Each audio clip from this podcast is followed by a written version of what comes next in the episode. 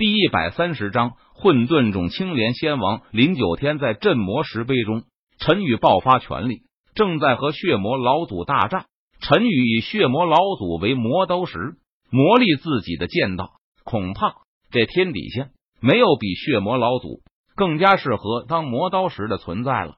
而此时，在镇魔石碑禁地中，镇魔石碑发出璀璨的光芒，照耀天地之间。这顿时引起了。坐镇在镇魔石碑的长老的注意，怎么回事？镇魔石碑怎么会出现异动？坐镇长老见状，他脸上不禁露出疑惑的神色，道：“没有任何犹豫。”坐镇长老立即捏动咒印，激活了一枚传讯信符，将镇魔石碑的异动告知了柳玄宗。很快，柳玄宗带人赶到了镇魔石碑禁地。这这难道是老祖进入了镇魔石碑？正在和血魔老祖大战吗？柳玄宗毕竟实力强大，眼界也高，他很快猜到了某种可能，不禁诧异道：“柳玄宗看过凌霄剑宗的古籍记载，据说修为达到合体期的强者是可以进入镇魔石碑剿灭魔头的。在千年前，每一次镇魔石碑中的魔头苏醒，想要破风而出时，凌霄剑宗合体期修为以上的强者。”都是进入镇魔石碑中除魔，这种结局只有两个：一是消灭魔头，凌霄剑宗的强者回归现实；二是凌霄剑宗的强者除魔失败，死在了魔头手中。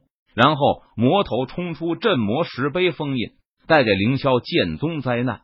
再由坐镇凌霄剑宗的强者联合出手消灭那魔头。如今柳玄宗只希望陈宇能够在镇魔石碑中。消灭魔头，不然的话，如今已经衰落的凌霄剑宗可没有力量去消灭那从镇魔石碑中破风而出的魔头了。没事了，你们都回去吧，这里有我看着，不会出事的。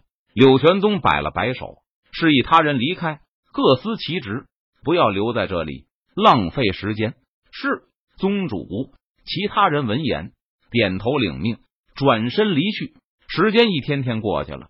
镇魔石碑中的大战仍在继续，每天镇魔石碑上都会爆发出强烈的波动，耀眼的光芒冲天而起，这导致柳玄宗的心情像是那过山车一般，一下子变高，一下子变低。而此时，在镇魔石碑中，陈宇和血魔老祖的战斗已经进入了白热化的阶段。血魔老祖不愧是千年前名动一方的魔道巨擘。即便只剩下了魂魄，却也实力强大，手段众多。陈宇一时半会间，居然还无法杀死血魔老祖。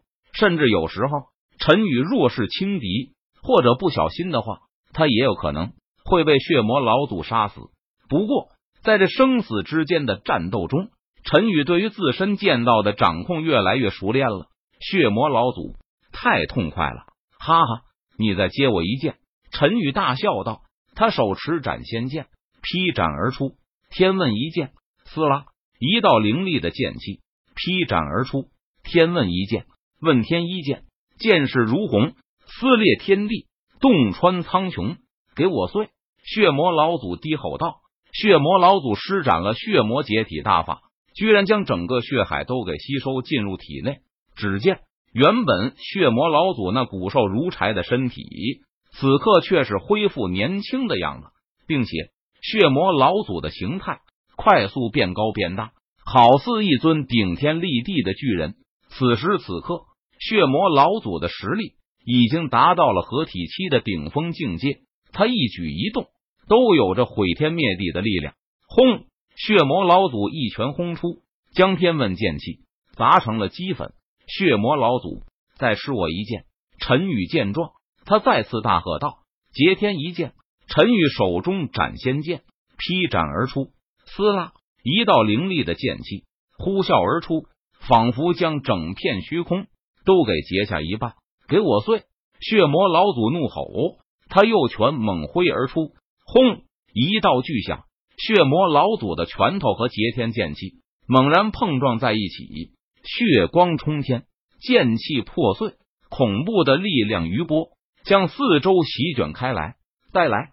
陈宇大喝道：“他体内的灵力好似长江大河般滚滚而出。此时此刻，陈宇没有任何保留，他全力施展，体内七百二十颗窍穴全部亮起，吞吐着浩瀚的灵力，倾泻而出。剑意锦绣河山，陈宇手持斩仙剑劈斩而出，轰！十万里山脉，长江大河浮现在半空中，好似苍穹一角。他现而下，携带着无与伦比的气势和力量，仿佛重若万钧，震得四周的虚空都扭曲了起来。什么？血魔老祖见状，他大吃一惊，道：“血魔老祖还从来都没有见过。”这种如同实质法相般的剑意攻击，轰！剑意锦绣河山，碾压而下。血魔老祖不得不双手撑起剑意，海上生明月。陈宇轻喝一声，他再次挥剑，只见在陈宇身后，一片碧蓝色的汪洋大海浮现，波涛汹涌，巨浪翻腾。在大海深处，一轮金黄色的圆月冉冉升起，高挂在半空中。轻洒下丝丝缕缕的月华，这些月华每一丝每一缕都重若万钧，照在血魔老祖的身上，可怕的力量好似将血魔老祖的腰都给压弯了。该死的，这小子的真实的战力已经超越合体期境界的武者了。血魔老祖感觉到自己好像是背负了一座青天，压得他几乎闯过不起来。剑意混沌众青莲。陈宇再次施展剑意，手中斩仙剑劈斩而出，轰！